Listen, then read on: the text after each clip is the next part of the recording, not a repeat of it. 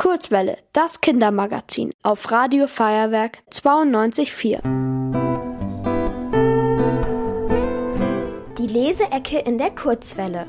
Hier ist Liz vom Instagram-Account Liz Universe und ich stelle euch heute das Buch 13 wilde Weihnachtskerle von Barbara von den Spollenhof und mit Illustration von Susanne Göhlich vor. Worum geht's? Genau ein Jahr ist es her, dass die 13 Weihnachtskerle Snorre und Smiller versprochen haben, einen richtigen Weihnachtsbaum zu finden.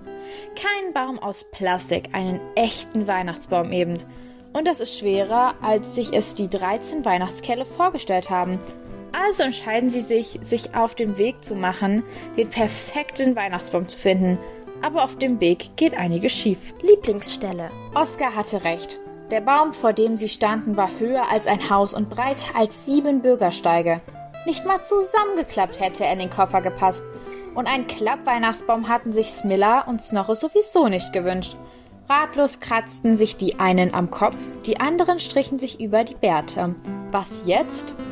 Es war halb drei in der Nacht. Menschen waren kaum noch auf den Straßen unterwegs. Nur hin und wieder fuhr ein Auto vorbei. Den Weihnachtskernen war es egal, denn für Erwachsene waren sie unsichtbar.